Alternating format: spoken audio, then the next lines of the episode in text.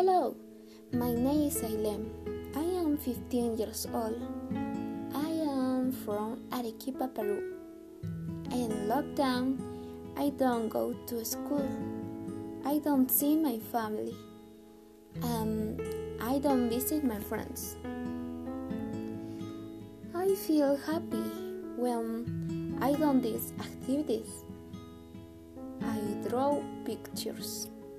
When I communicate with my friends and listen to music.